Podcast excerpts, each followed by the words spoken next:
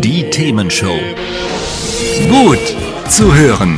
Gegen Langeweile. Herzlich willkommen beim Themenshow Podcast. Habt ihr uns schon abonniert? Wenn nicht, wird's Zeit. Ihr findet unseren Podcast auf podcast.themen-show.de. Und jetzt viel Spaß mit unserem heutigen Thema, das direkt aus unserer Radioshow stammt. Einfach mal über den Stau hinwegfliegen, das ist leider nicht möglich mit fliegenden Autos, die jetzt gerade in ersten Modellen erfunden wurden. Anton Sayak ist mit uns verbunden. Und er hat mir eben schon erklärt, wie sein fliegendes Auto funktioniert, das er mit seinem Partner zusammen gebaut und erstellt hat. Und ähm, die Hauptzielgruppe ist aber tatsächlich eher Piloten, die gern gleich ein Auto dabei haben möchten und dann quasi ihr Flugzeug umklappen können zum Auto und mal eben in die Stadt fahren können. Billig ist das Ganze auch nicht, aber absolut faszinierend. Und deshalb wollen wir auf jeden Fall noch wissen hier in der Themenshow mit mir, mit Christoph Rote, da wollen wir doch wissen, äh, wie kommt man eigentlich drauf, ein fliegendes Auto zu bauen? Uh, the chief designer and inventor, Professor Stefan Klein, uh, when he was a boy, his grandfather used to build aircrafts in his garage. And then his father built aircrafts in, in his garage, and it was an illegal activity because in a communist country, uh, Czechoslovakia, uh, building aircraft was not not permitted. Uh, since Stefan was the youngest and the lightest of the family, he became uh, the test pilot uh, at the age of 14.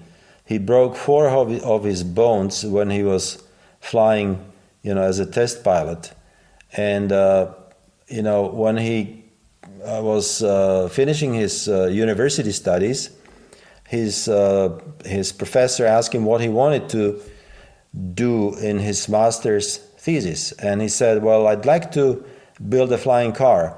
So in 1989, uh, he made the first step in creating uh, a flying car in in his master's thesis, and he built actually a, a flying car, which he flew, uh, and then he created uh, another four versions of, of the flying car. And, and the light, latest one is the first one that received the certification of airworthiness, which is a, an official proof that uh, we can uh, create uh, a flying car that is technically um, advanced and meets all the safety standards as defined by bei EASA. Los ging es also tatsächlich mit einer Familientradition. Der Großvater hat schon Flugobjekte gebaut, der Vater auch und auch der Sohn, der heutige Erfinder des RK, der hat sich dann überlegt, äh, er möchte auch sowas bauen, hat sogar seine Masterarbeit darüber geschrieben und letztlich deshalb jetzt äh, ein fliegendes Auto zur Marktreife gebracht, das auch eine Zulassung bekommen hat.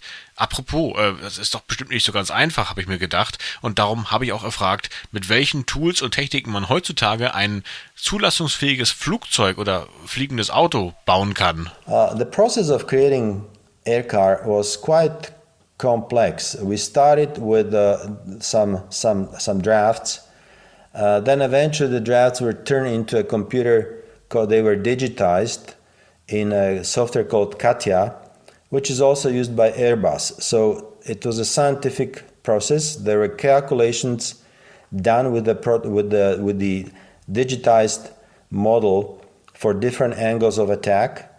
And uh, eventually, we, after we saw that the parameters would uh, be good for a flying, flying object, we decided to build a model one to one.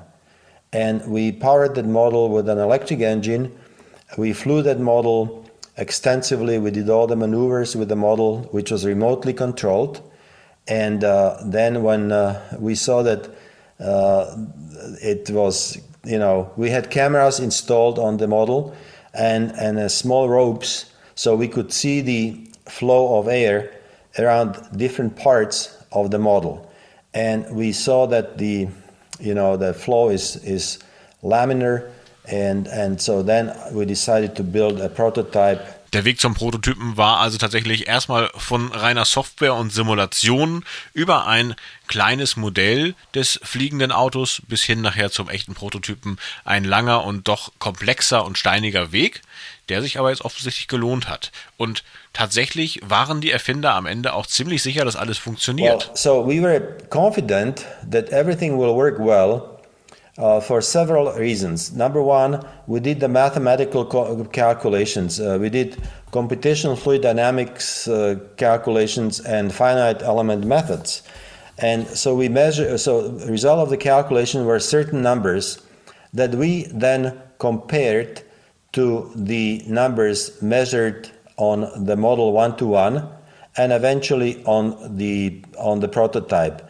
Uh, and the numbers that we measured with the prototype were almost identical with those that we calculated uh, mathematically. So uh, the confidence was quite high. Aber auch mit der größten Sicherheit, dass alles klappt. Irgendwann muss ein Mensch in einen Prototypen einsteigen und das Ganze testen. Das läuft unter relativ geringem Risiko ab. Man startet von einem Flughafen erstmal auf 10 Meter Höhe, dann auf 20 Meter Höhe und dann immer ein bisschen mehr und ein bisschen mehr, damit man eben weiß, okay, die Grundfunktionen sind gesichert und dann kommen nachher die eigentlich wichtigen und zulassungsrelevanten Dinge, die man natürlich auch testet. So, yeah, you know, initially the first flights were not very high, you know, it was uh, just takeoff and landing, takeoff and landing. It uh, it was just you know 10 meters above the surface, then 20 meters above the surface, and gradually we would test the prototype uh, uh, and its properties and stability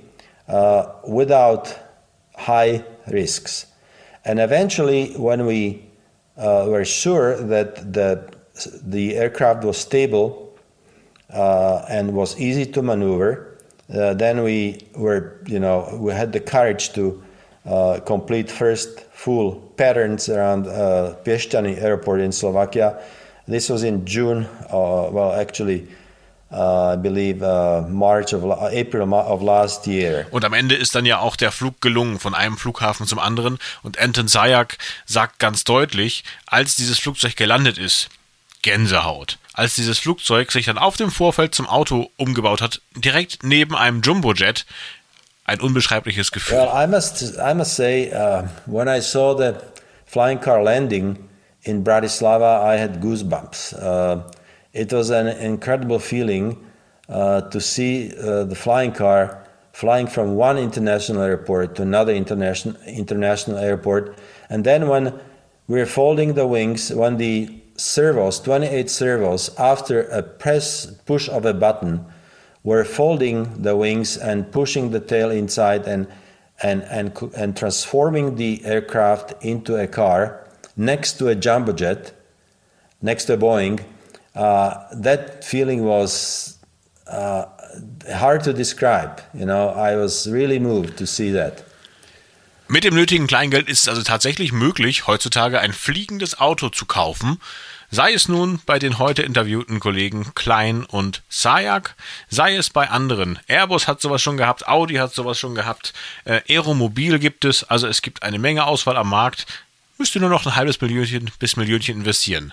Gut, hat wahrscheinlich kaum einer von uns. Trotzdem ein sehr faszinierendes Thema. Und wenn ich mir überlege, dass man mal eben sein Auto umklappt, über den Stau fliegt oder von seinem eigenen Land zu dem des Nachbarn, das vielleicht in den USA ein bisschen weiter weg liegt, schon eine coole Sache. Aber für Europa wahrscheinlich nicht ganz so realistisch. Dann können wir lieber wieder Deutsche Bahn fahren. Hat's euch gefallen? Sagt's weiter. Habt ihr Feedback? Sagt es uns. Studio at themen-show.de oder per WhatsApp 040 52 11 01 52. Mehr Podcasts von uns gibt's unter podcast.themen-show.de. Themenshow.